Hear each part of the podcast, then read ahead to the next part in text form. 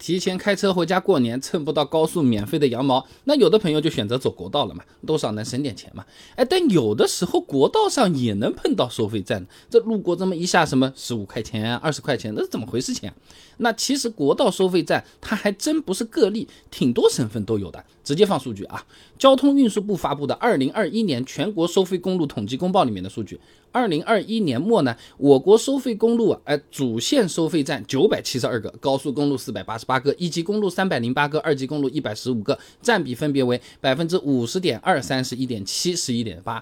那这里面啊，一级公路和二级公路的收费站啊，就主要是位于国道和省道上。全国三四百个收费站听起来好像很多，但跟几年前相比，数量已经降低不少了。江苏举个例子啊，二零零二年底通过审批的普通公路收费站呢，总共一百十个，但到了二零二一年的十一月份，江苏省普通公路收费站呢，哎就。只有二十二个了，九年的时间，收费站减少了八成啊，更别说这个路它还造的越来越多了啊。那么这些依然在收费的国道有什么特殊的地方呢？主要就是出钱修路的主体不一样。免费的国道啊，基本上都是地方政府财政出资建设维护的，而收费的国道呢，哎，其实就不是这个财政它拨出这个钱来干这个事儿了。修一条国道虽然没有高速贵啊，投资其实也不少的啊。找个案例给大家感受一下。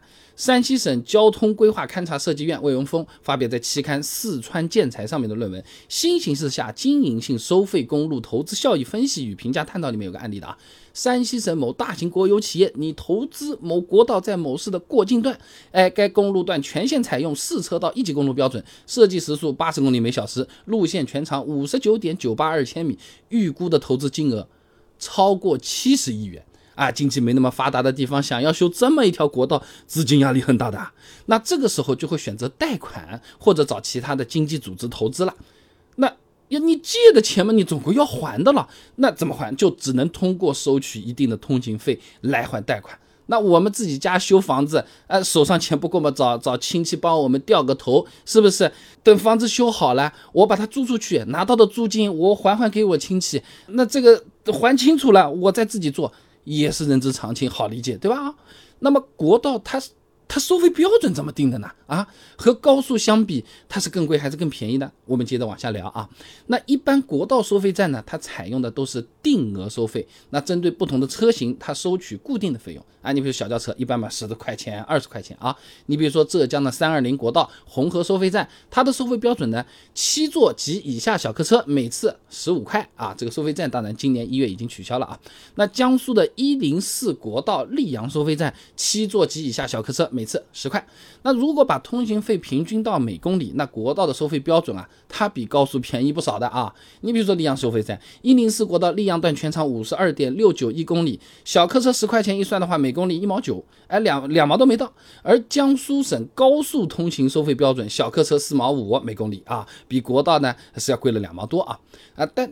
如果你就住在这个收费站边上，偏偏的那一段还是你上下班的必经之路，每天都要交钱的话，那你你没办法把整条路段给摊到嘛，是不是？那你一年下来的不是小钱了，那肯定是算贵了。抽烟的朋友，这个烟的档次都要下一个级别了，所以有些朋友还会选择绕路啊。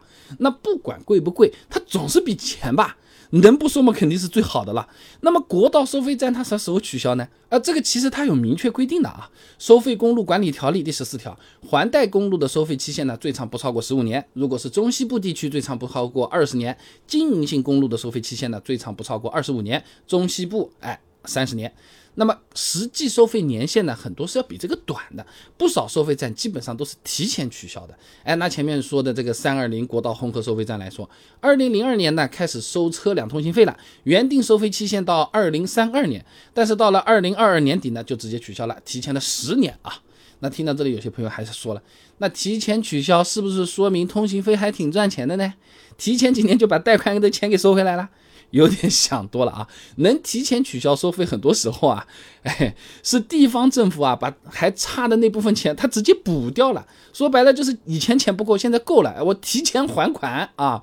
哎，呼和浩特举个例子，二零二一年报道过的，呼和浩特市政府呢，考虑到当地的民生和经济发展呢，通过回购公路剩余收费期限经营权的这种方式啊，提前取消了国道二零九线呼和浩特至和林段的两个收费站。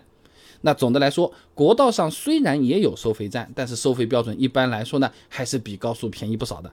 而且国道收费站呢，也不会一直存在的。这么多年下来，其实已经取消了不少了。